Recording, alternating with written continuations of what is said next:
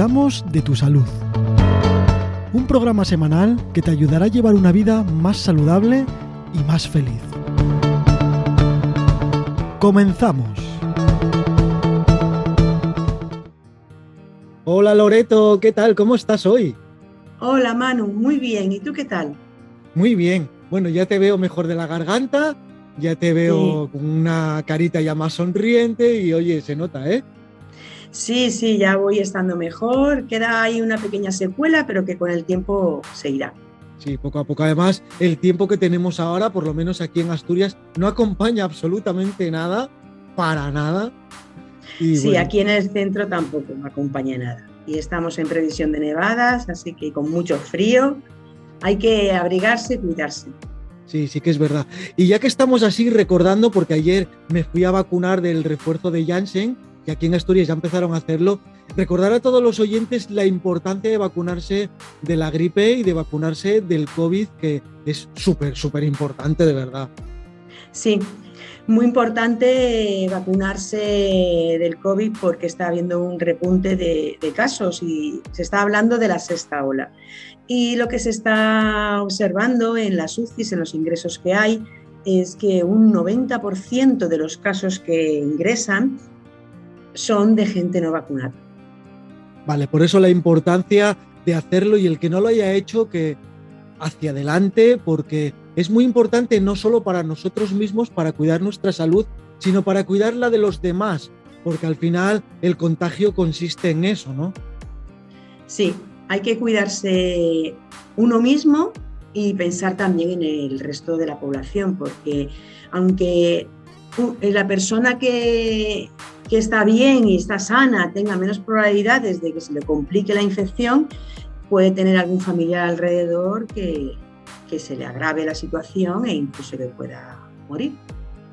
Bueno, pues dicho esto, comenzamos con este tema de hoy, como siempre, súper importante, y vamos a hablar de los trastornos alimenticios. Sí, hoy vamos a hablar de otras situaciones importantes eh, que afectan a la salud y que también van en aumento, como cada tema que elegimos son temas que, que están en plena actualidad y que hay cada vez más casos que, que, se, que están cayendo en ese, en ese problema de salud. Y los trastornos alimenticios pues, eh, son un problema actual de nuestra sociedad y que desgraciadamente aumentan sobre todo en la juventud, en la adolescencia y que ya se ven casos en la infancia.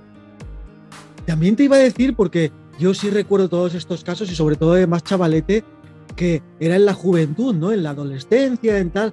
Y ahora aparecen en la infancia, pero también los veo en la edad adulta, que antes, bueno, yo no lo veía y ahora sí que lo veo también. Sí, en la edad adulta también suceden esos trastornos porque hay que, mm, hay que matizar que los trastornos alimenticios no son solo la anorexia y la bulimia, que, en las que se produce una restricción de la ingesta de alimentos para estar delgados. Los trastornos alimenticios también incluyen eh, la obesidad, eh, los atracones, bueno, pues diferentes sustancias que pueden llevar a un aumento, aumento de peso y a problemas de salud. Cuéntanos un poco todas esas causas de los trastornos alimenticios. Las causas de los trastornos alimenticios pueden ser eh, biológicas, psicológicas y sociales.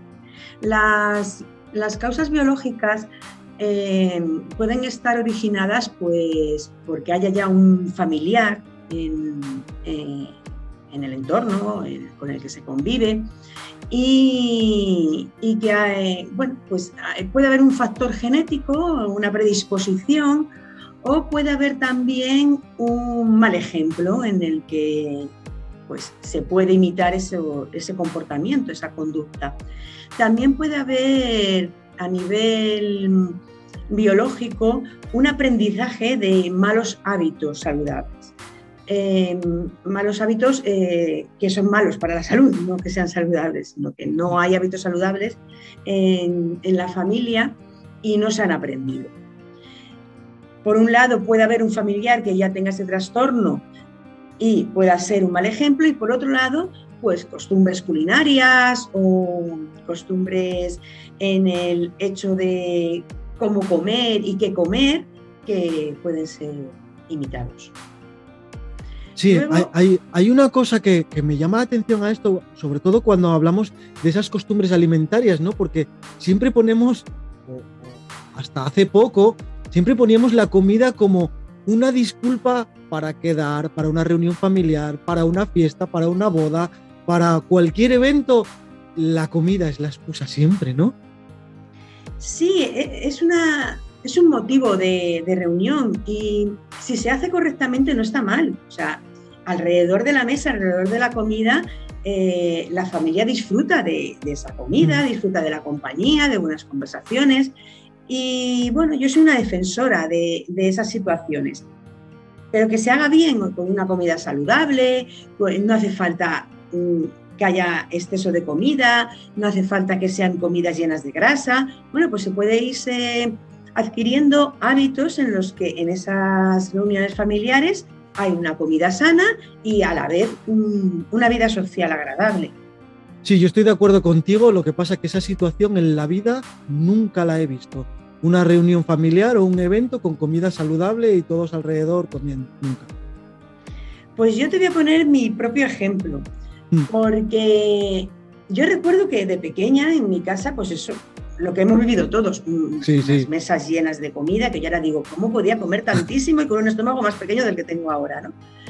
Eh, pero con los años, yo por ejemplo ahora, cuando me reúno con mi familia, eh, o frecuentemente con mis hijos, hacemos comida familiar, pues ya no ponemos esas cantidades de comida. Que cuando ellos eran pequeños yo tenía heredada esa, esa costumbre de nos reunimos en Navidad y mucha comida y, y normalmente se comía. Y ahora no, ahora se pone, a lo mejor se pone un poco de comida de más, pero siempre es saludable. Es decir, no hace falta que sea todo verdura, pero a lo mejor, bueno, pues se pone una verdurita o una sopa o se pone después un pescado, una carne, eh, en momentos puntuales, que al final es comida mediterránea y sana. Mm. No, se intenta no poner nada de aperitivos, mm, pues snacks o, cosas que ya sabemos que son procesadas y que no son sanas. Y la reunión pues eh, puede ser muy, muy fructífera a nivel de relaciones familiares. Sí, yo creo que sí, además es de verdad que estoy de acuerdo contigo y me gustaría poder vivir esa situación. Pero yo en el ambiente que tenemos aquí alrededor no puedo hacer eso porque me matan. ojalá, ojalá. Sí, sí. Bueno, yo sé que se van cambiando ya todos los hábitos alimenticios y todas las cosas. Y aunque despacito, hay cambios que se nota, ¿eh? de sí, verdad. Sí, y esos mensajes van, van calando. No es que den resultado de eh, un día para otro y se vayan a cambiar los, los hábitos que se tienen en cada hogar, pero sí que poco a poco, según se van recibiendo mensajes de este tipo desde diferentes medios de comunicación, las personas se van mentalizando y poquito a poco se van haciendo cambios. Claro que sí. Bueno, estabas hablando de los factores en, los, las causas de los trastornos alimenticios, ¿no? Sí, eh, las causas biológicas es las, que, las causas que he explicado y ahora vamos a hablar de las causas psicológicas, porque los trastornos alimenticios tienen varios frentes. Uno es el, biológico, nuestro cuerpo, nuestra predisposición genética o, nuestra mm, vulnerabilidad para mm, poder adquirir eh, esas malas conductas. Y otra es también los, factores psicológicos que influyen a nivel de mental. los trastornos alimenticios son malas conductas. Eh, lo que se produce son severas desviaciones de la conducta alimentaria o alimenticia. Ambos términos se pueden utilizar, aunque haya un matiz lingüista en algún momento diferente que lo difiera, pero lo podemos utilizar indistintamente. Y, estos factores psicológicos llevan a, un, a un comportamiento en el que o bien se come demasiado porque eh, la comida produce ese placer que nos puede tapar emociones desagradables, que puede llevar a, que, mm, a una adicción porque pensamos que nos van a cubrir otras carencias que tenemos. Y también se recurre a él, a la comida en situaciones en las que se quiere tener hambre, pero no se tiene. Factores psicológicos también que pueden afectar en el campo de la anorexia de la bulimia, porque hay una distorsión de la imagen a nivel mental.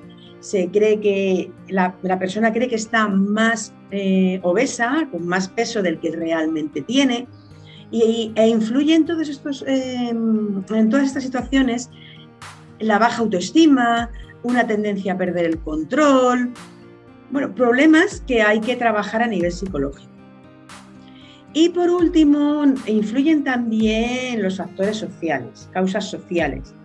Pues porque como sabemos, eh, la imagen está a la orden del día en nuestra sociedad tener una imagen que entre dentro de unos estereotipos se está convirtiendo ya en el pan nuestro de cada día. Vemos cómo a través de Internet las influencers, los influencers, vamos ya es a nivel de los dos géneros, eh, cada vez mm, promocionan más el tener un cuerpo perfecto, el que se noten los músculos, el que no haya absolutamente nada de grasa, eh, el que estás aceptado por la sociedad si tienes una imagen de ese tipo. Y esto influye muchísimo en, las personas que son vulnerables a tener trastorno alimentación. Claro, sí que es cierto y eso sí que es algo que habría que eliminar. Ya comentamos hace tiempo, no sé qué en programa también, que ahora querían en las fotografías de las revistas que haya Photoshop que se marque que esas fotografías están modificadas porque la mayoría de los cuerpos que aparecen en las fotos de internet no son reales. Y eso se lo hay que meter en la cabeza, que no son reales. Eso es otro de los mensajes que hay que divulgar. Que lo que se ve a través de las pantallas muchas veces está retocado, está a través de filtros. Y que tener ese cuerpo, bueno, pues habrá personas que por su naturaleza y su constitución pueden tenerlo, pero no, no es la mayoría, no es todo el mundo. Y personas que al final logran e-, ese estereotipo de cuerpo, eh, tienen muchas horas de gimnasio y un sacrificio enorme que a lo mejor no compensa eh, a la hora de tener una vida normal y una actividad normal. Y que cuando dejan de hacer ese ejercicio y de tener ese sacrificio, mm, vuelven a su cuerpo habitual, a lo que es su, su naturaleza. Entonces sí hay que hacer ejercicio, pero sin una obsesión por tener un cuerpo perfecto. Sí, además es que haciendo ejercicio hay un hilito muy fino que se pasa de lo saludable a lo no saludable, porque también nos podemos perjudicar haciendo las cosas mal. Entonces, bueno, lo mejor es cuidarte, eh, cuidarte la salud, que el cuerpo va detrás solito y no hace falta tener musculitos, ni, ni cosas raras, ni cinturita pequeña, ni pechos de una medida, ni nada de nada. Sí, sí, sí, sí se puede tener de una forma eh, sana y bueno, pues con el ejercicio que es mm, bueno para cada uno, sin tener que hacer mm, cinco horas de gimnasio, que tampoco es sano, el ejercicio en exceso tampoco es bueno, pues fenomenal. Pero si tu naturaleza no requiere, o sea, lo que, para tener ese cuerpo requiere muchísimas horas de entrenamiento y que sacrifiques toda tu vida a dedicarte a ese deporte, pues no, Además, no en todas las edades podemos hacer todo eso. Que llegará una edad que ya no tengas ese rendimiento que tenías antes y no puedas mantener el cuerpo como lo mantenías. Claro, la juventud es una de, de, los beneficios que tiene, ¿no? Que a nada que hagas enseguida tienes resultados y con la edad necesitas más ejercicio. Bueno, sí hay que tener en cuenta que si quieres estar sano necesitas hacer un poquito más de esfuerzo, pero lo que digo, nunca pasándose de lo que es bueno para cada uno. Claro, además es fácil. El que le guste andar en bicicleta, que ande en bicicleta. El que le guste caminar, que camine. El que le guste bailar, que baile. Si es que hay un montón de cosas que no hace falta ir al gimnasio, pues para hacer. Sí.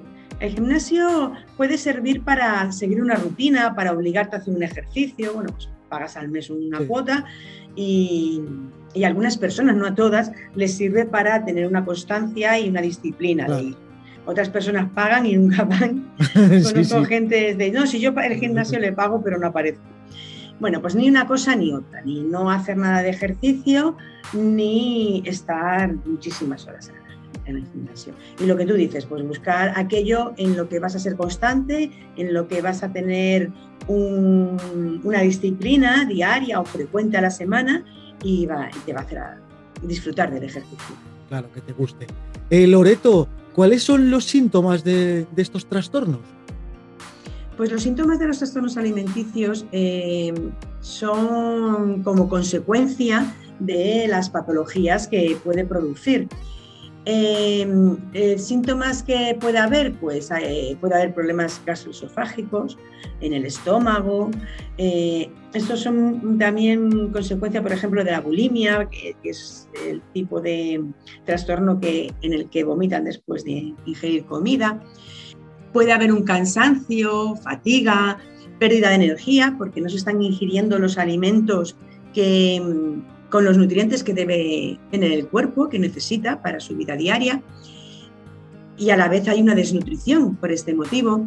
También se puede producir arritmia cardíaca, hipotensión, trastornos endocrinos, afecta a nivel hormonal, problemas óseos, los huesos no están teniendo los nutrientes que necesitan y hay un riesgo de infarto. Esto a nivel físico, sobre todo en trastornos en los que no se están ingiriendo los alimentos que, son necesarios. A nivel de, otros trastornos en los que se ingieren eh, alimentos de más y de forma no controlada, ahí los, problemas son de obesidad y todos los síntomas que conlleva estar con sobrepeso u obesidad durante mucho tiempo, en el que al final hay enfermedades cardiovasculares, eh, problemas también óseos, también se produce una fatiga, un cansancio y, y se pueden producir arritmias, pues vas viendo que no llevas una vida activa diaria normal. ¿Se pueden producir daños que luego ya no se puedan recuperar? Claro, eh, cuanto más avanzado sea el trastorno, cuanto más tiempo lleve, eh, más posibilidad hay de que haya secuelas que no se puedan curar, no, haya una marcha atrás. Pero lo importante es pillarlo a tiempo para que esos daños no se cronifiquen, no se produzcan ya para el resto de la vida del paciente y puedan recuperarse. Pero sí, sí que en algunos casos extremos ya hay daños con los que tienen que vivir el resto de su vida. Hay tipos de trastornos también, ¿no? Claro, eh, como estoy comentando, hay distintos tipos. Pues tenemos la anorexia nerviosa, que es la que más, la que oímos más en los medios de comunicación, porque claro, cuando está muy avanzada, en casos extremos puede llevar a la muerte la anorexia suele empezar de una manera mm, poco a poco, ¿no? El, paciente o la paciente empieza a tener conductas alimentarias que no son buenas y las empieza a ocultar. El entorno no se suele dar cuenta de que está comiendo menos, de que no está alimentándose bien, porque suelen tener estrategias en, las que engañan. O bien dicen que han comido fuera, o pues conozco casos en los que comentan, no, yo tengo que estudiar y ceno después, y después no cenan, o hacen que cenan y no cenan. Bueno, pues eh, hay que tener en cuenta a nivel familiar eh, cuando hay un cambio en la conducta eh, y en los hábitos alimentarios que tiene el joven o el adolescente. Y si están en una situación de estrés, en una situación en la que, bueno, ha habido algún cambio en su vida que, se está reflejando en, los hábitos alimentarios. Eh, como he comentado, pues sobre todo se da en la adolescencia y en la juventud, la anorexia, pero aparecen ya casos en la infancia y es preocupante porque claro, cada vez más nuestros niños están bombardeados a través de Internet por el tema de la imagen y, de tener que tener un estereotipo que cumplan para ser aceptados en la sociedad. Sí, además aparte de estar bombardeados por esas imágenes que no son reales, están bombardeados a la misma vez en la televisión por esos productos alimenticios que no son saludables y que hacen, pues eso, que, que no estén bien, que engorden muchísimo más. Y entonces es como no una cosa opuesta a la otra, ¿no? Claro, esto sería el caso contrario a la anorexia, eh, que puede llevar a una obesidad. Sí, en la anorexia otra situación que se da es eh, la de tener una imagen corporal alterada. El, joven o la joven, adolescente, con anorexia, eh, ante el espejo se ve obeso y tú le estás viendo y cada vez está más delgado, cada vez tiene menor peso. Sin embargo, en su mente se ven con, mucho peso. Se ven con una imagen, se ven defectos y con una imagen eh, de estar gorditos o gorditas. Y, hay que tener mucho cuidado con las redes sociales y eh, lo que les llega a través de Internet porque hay grupos en los que se apoyan para estar cada vez más delgados, comer cada vez menos y, poder soportar esa situación de, desnutrición. Cuando, cuando ya mm, se recurre a, a la ayuda porque se pida o porque la familia ya se dé cuenta que la situación es grave, pues ya está en una situación a lo mejor de hospitalización. Hay que tener muchísimo cuidado con esas cosas. Sí. Otro trastorno alimenticio es la bulimia nerviosa. En este caso empiezan a comer eh, sin parar, comen de forma compulsiva mucho, mucho, mucho, eh, hasta que se sienten mal, hasta que ya hay un, malestar corporal que, que les lleva, que tienen que parar porque se encuentran verdaderamente mal y después recurren a conductas para compensar toda esa comida que han ingerido y que saben que les va a engordar. Entonces, una de las estrategias es provocarse el vómito, que es lo típico que vemos que van al baño, se meten los dedos y se provocan el, vómito. Eh, otra estrategia puede ser el utilizar laxantes para ir al baño, evacuar todo lo que han ingerido, diuréticos para eliminar líquidos, practican ejercicio con exceso, puede ser otra de las conductas que llevan a cabo para compensar ese atracón de comida, y, hacen ejercicio durante muchas horas, y también realizar ayunos. Pues, hoy se pegan un atracón y hay, durante varios días no, no ingieren alimentos. Esto, todas estas estrategias eh, hechas Mm, realizadas habitualmente y a medio o largo plazo, pues traen consecuencias. Eh, una forma de ver, por ejemplo, que que después de ingerir comida vomitan, pues está en ver los dedos, porque como se rozan con los dientes, tienen los nudillos de los dedos mm, con heridas, desgastados. También tienen problemas gastroesofágicos, porque como están provocando continuamente el vómito, pues el ácido del estómago sube, daña toda la parte del esófago, pues tienen muchas molestias a nivel gástrico. Eh, es importante que la familia observe, observe los comportamientos que están teniendo eh, los jóvenes y los adolescentes, y ya digo que incluso los niños. Existen más trastornos como puede ser el atracón o el trastorno alimenticio compulsivo, en el que, igual que en la bulimia, se come muchísima comida, pero a diferencia de la bulimia, no, no, hacen después ninguna conducta, no realizan ninguna conducta que compense.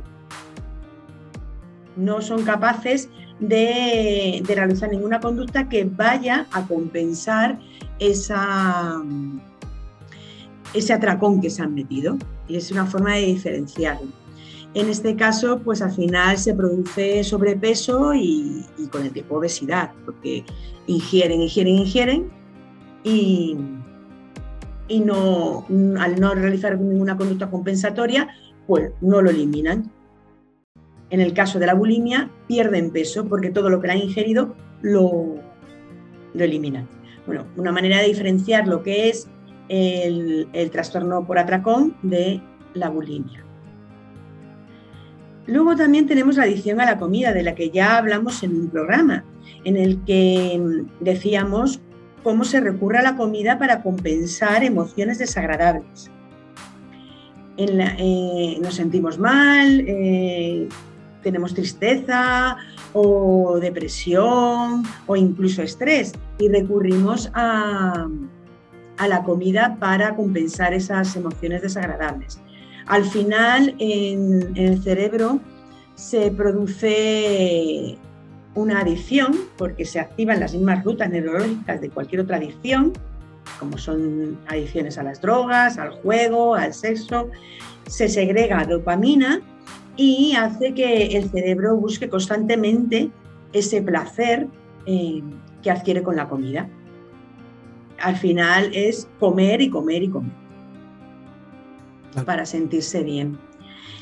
Eh, hay otro trastorno que es eh, todo lo contrario, el empezar a restringir cada vez más alimentos, eh, se hace una selección de alimentos eh, de los que mm, se van disminuyendo las cantidades que se comen y, y, hay un desinterés por la comida. Al final la comida no apetece, bien puede ser también porque la textura del alimento no gusta o el sabor, y ese trastorno se produce mucho en la infancia. No me gusta la fruta, no me gusta este alimento, no me gusta el otro. Bueno, pues los padres también tienden a complacer a los hijos y les van diciendo, que no te gusta, no te lo doy. Vale, pues venga, ¿para qué vamos a pasar un mal momento en la comida? Eh, no te lo doy ya está.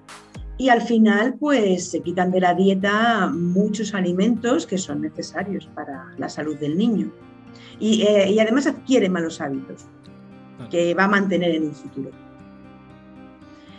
Seguimos con otros trastornos como es la vigoresia, que también está siendo muy conocida porque se da sobre todo en los hombres y mm, se denomina también dismorfia muscular o anorexia inversa, porque lo que buscan es tener cada vez más masa muscular, aumentar la masa muscular y lo hacen a través de entrenamientos exigentes y de ingerir, alimentos eh, basados en proteínas para esa masa muscular. Alimento, bueno, alimentos, productos, más que alimentos, productos, porque sí es verdad que muchos aumentan su contenido en carne en las dietas, pero la mayoría ya recurre a productos con un exceso de proteínas. Eh, esto tampoco eh, es una buena manera de, desarrollar el cuerpo, de tener una imagen corporal eh, óptima para ellos, para, para ser también admitidos por, la sociedad. Y detrás se esconde una distorsión en la percepción de ellos mismos, porque también mm, ellos no llegan a verse como se les ve desde el exterior. Cada vez necesitan más para satisfacer esa necesidad de tener una masa muscular con la que ellos se sientan eh, satisfechos, pero, pero no lo consiguen. Y, detrás hay un problema de autoestima, hay un problema de que se ven débiles y eh, subdesarrollados en su cuerpo, eh, con lo cual también necesita un tratamiento psicológico. El siguiente trastorno, que también eh, lo hemos mencionado, es la obesidad. Bueno, pues en este, la obesidad es tener un exceso de grasa en, el cuerpo y, en él intervienen distintos factores como son fisiológicos, factores endocrinos, también hereditarios, hay una predisposición hereditaria a la obesidad, eh, el no realizar actividad física, tener una vida sedentaria, y también los psicológicos. En todos los trastornos eh, alimenticios hay detrás un factor psicológico que hay que tratar. Pues aquí entra también el tema de adquirir buenos hábitos saludables, de una alimentación sana, de realizar ejercicio, bueno, todas las, em, todas las, medidas que hemos estado hablando a través de todos los programas para llevar una vida saludable y, y, con un control médico, un control médico que, en el que se vea la progresión de, esa pérdida de peso, que sea de forma saludable y no sea en poco tiempo muchos que también lo hemos comentado en otros programas. Y, otro factor, es que hay varios, por eso parece un poco largo, pero están ahí y creo necesario comentar todos. Porque a, lo mejor, se piensa que solo está la anorexia, la bulimia y, el, y la obesidad, pero no, no, hay, hay bastantes trastornos alimenticios que hay que tener en cuenta. Y el siguiente que voy a comentar es eh, el trastorno por, por una excesiva ingesta eh, al tener ansiedad y estrés.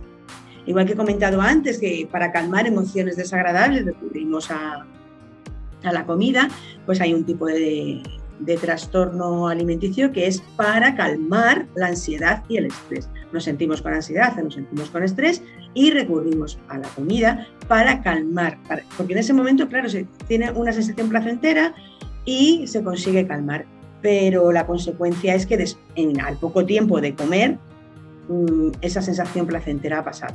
Y se vuelve a tener ansiedad y se vuelve a tener estrés.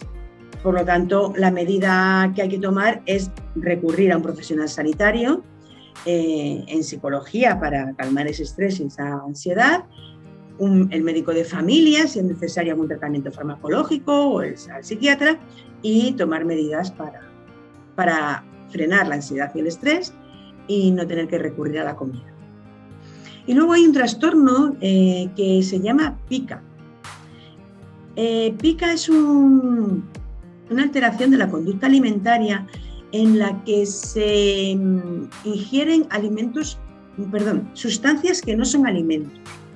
Se ingieren eh, tierra, papel, tiza, pintura, cosas que, que, bueno, no son nutritivas, no es un alimento y se da mayoritariamente en la infancia y en algunos casos en el embarazo.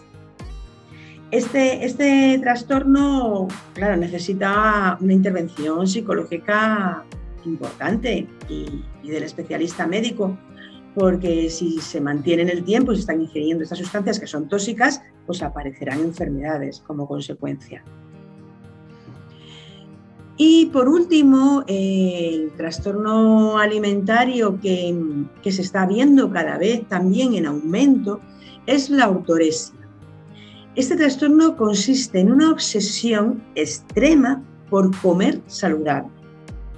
Es decir, yo voy a comer lo más natural posible, mm, voy a comer solo productos de la tierra, por ejemplo, o solo eh, alimentos que no tengan ningún conservante. Hay una obsesión por comer sano para mantener la salud. Y ese, este extremo lleva que al final, lleva que al final se van restringiendo alimentos o grupos de alimentos que son necesarios para la salud. Son necesarios en nuestra dieta eh, de forma diaria. Pues hay personas que llegan a restringir, a restringir todos los hidratos de carbono o hay personas que eliminan de su dieta todas las proteínas. Bueno, pues que van recibiendo informaciones que no son muy fiables ni muy veraces, pero se las creen y al final tienen una dieta que lleva a la desnutrición. O pecamos por lo mucho y por lo poco, ¿no? Claro, todos los extremos son malos y, y el cerebro puede tender a un extremo u a otro y hay que, hay que mirar que, tenemos que estar en un equilibrio, que nuestro cuerpo necesita de todos los nutrientes en la justa medida que, que se requiere para las funciones orgánicas, teniendo en cuenta la actividad de cada persona. Eh, ¿Qué tratamientos existen para todos estos trastornos que nos acabas de comentar? Los, los, tratamientos que se están llevando a cabo necesitan de un equipo multidisciplinar sobre todo en el caso de la anorexia y la bulimia, porque en estos casos se requiere pues, la, intervención de un psicólogo, de un psiquiatra, de un médico de familia, de un nutricionista y además que estén en, contacto, que estén coordinados, porque hay que afrontar diferentes frentes, ¿no? Hay que mm, tratar diferentes aspectos de la persona en, este tipo de trastornos. En el caso de, la obesidad, pues eh, sobre todo endocrinos, nutricionistas, pero el psicólogo en los trastornos alimenticios es fundamental en todos, porque siempre hay detrás un trasfondo psicológico y emocional que hay que atender. Me viene a la cabeza ahora algo que estoy viendo muy a menudo en televisión, y es que cuando salen ciertos famosos, da igual de lo que sean, todos aconsejan que, que, todo el mundo tiene que tener un psicólogo detrás porque es muy, muy importante en nuestra vida. Y yo creo que sí, ¿verdad? ¿No? Que la psicología es un aspecto que no tenemos en cuenta, pero que es importante, ¿no? Sí, es muy importante atender a nuestra salud mental y, es muy importante atender también a nuestra salud emocional, porque mm, eh, no hemos sido educados, en nuestra generación no hemos sido educados a que eh, hay que atender nuestra, nuestras emociones o nuestros problemas mentales que aparecen en todo el mundo. Al revés, se ha visto a lo largo de los años que, mm, que se hay una creencia a, que, a recurrir a un psicólogo, a un psiquiatra o a alguien que te guíe en tus objetivos, porque a lo mejor no necesitas una terapia, pero sí necesitas una ayuda para para saber cómo, qué pasos dar hacia los objetivos que quieres tener. Eh, puede ser algo negativo, ¿no? Como que no estás bien de la cabeza mm. y, y, no estoy loco, ¿no? Yo muchas veces oigo, yo no necesito un psicólogo, yo no necesito un coach, yo no necesito nada porque no estoy loco o no estoy loca. Pero esa asociación hay que romperla, porque el tener una ayuda en, en nuestro día a día, en nuestra vida, para romper bloqueos, romper creencias, para tener una terapia que en un momento dado necesitamos porque nos supera una situación. Esa ayuda es normal, igual que cuando nos constipamos, vamos al médico, igual que cuando nos sentimos cansados, vamos a nuestro médico, nos faltan vitaminas y recurrimos a un especialista. Bueno, pues al final todo está relacionado y lo tenemos que ver como parte del cuidado de nuestra salud. Sí, sí que es verdad. Yo ahí estoy totalmente de acuerdo. Lo que pasa que, bueno, es verdad que como nunca vimos eso, nunca nuestros padres fueron al psicólogo, nunca, pues es, difícil, ¿no? Valorar esas cosas. Claro, nuestros padres no fueron al psicólogo, aunque lo necesitasen, porque no entraba dentro de, de su mentalidad, ni era una opción para ellos. Además, la psicología antes también era como un privilegio era, cara y si no podías permitírtelo, pues mm, tenías otras prioridades antes, económicas, como podía ser la familia. Mm, el psicólogo no formaba parte de, mm, de, guardar una parte de la economía para poder asistir a una consulta y la ciudad social no lo tenía. Ahora hay psicólogos en la ciudad social y, y bueno, pues ya hay más posibilidades de acceder de forma privada porque la consulta es más económica. Sí, creo que hasta en los colegios ya hay psicólogos, ¿no? O especialistas en estas cosas. Sí, en, muchos colegios ya existe el gabinete psicológico. No me atrevo a decir en todos porque no lo sé si en todos existe, pero creo que sí, que ya hay esa asistencia. Bueno, y después de todo esto, de todos estos trastornos que yo es cierto que alguno no conocía porque hay un montonazo, ¿Qué consejo le podemos dar en general a los oyentes pues, para que no caigan en, estos trastornos? Bueno, el primer consejo es eh, que la comida es un medio para poder vivir. La comida eh, es necesaria para que nuestro organismo realice sus funciones vitales. Que también podemos disfrutar de la comida, pero no en exceso, es decir, no, no recurrir a la comida para eh, tapar vacíos que podamos sentir, para, em, para solucionar problemas o emociones que estamos sintiendo, porque es una solución momentánea. Es mm, un recurso que no va a servir a medio o largo plazo y, y que es indicativo cuando, cuando se recurre a la comida para calmarse, para sentirse bien, para tener algún placer, eh, es indicativo de que ya se necesita ayuda. No esperar a decir, es que yo todos los días me como una tableta de chocolate y me siento fenomenal. Y todavía no has engordado, todavía no te ha traído consecuencias, pero te las va a traer. Entonces, es, esos comportamientos, esas conductas que no son normales y que se recurren a ellas, que sirvan de alerta para decir, vale, estoy empezando a tener un problema y tengo que solucionarlo. Eso por un lado. Por otro lado, eh, a nivel de, anorexia, bulimia, eh, los jóvenes y adolescentes que empiezan a caer en ella a lo mejor no están todavía preparados y tienen la madurez suficiente como para darse cuenta, pero sí que los padres tienen que tener mucha observación ¿eh? de qué hacen sus hijos y sus jóvenes, sus adolescentes con la comida, cómo comen. Y tener en cuenta que el primer ejemplo son ellos. Porque si ven en sus padres comportamientos que no son óptimos para, para la salud, los van a repetir.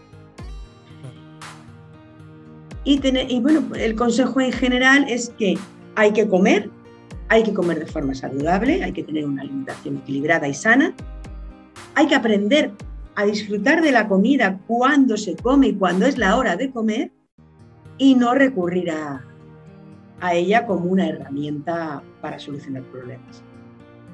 Bueno, Loreto, pues de verdad, como siempre, es un placer tenerte aquí. Es un placer que nos enseñes, que aprendamos contigo todas estas cosas.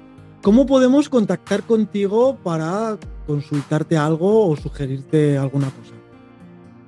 Podéis contactar conmigo en mi blog, consejoysalud.es, a través de la página de contacto y, en mi web loretoserrano.com, que también hay una página de contacto. En ambas, eh, ambas páginas están conectadas, pues si entráis a una y a través de ella queréis eh, pasar a la otra. En consejoysalud.es hay una página que es el blog y en loretoserrano.com hay una página que es sobre mí y a través de ahí podéis pasar de una a otra.